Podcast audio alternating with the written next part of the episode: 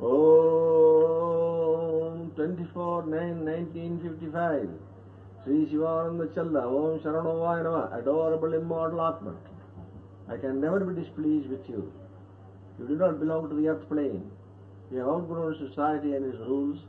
Thou art divine, be ever at ease. Samadhi is awareness of reality. It transcends duality of all kinds. Salvation lies in a purified mind. Moksha comes where there is no desire for moksha.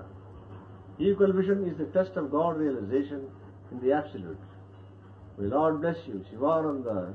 Shivat Kevaloham Om Tat Sat.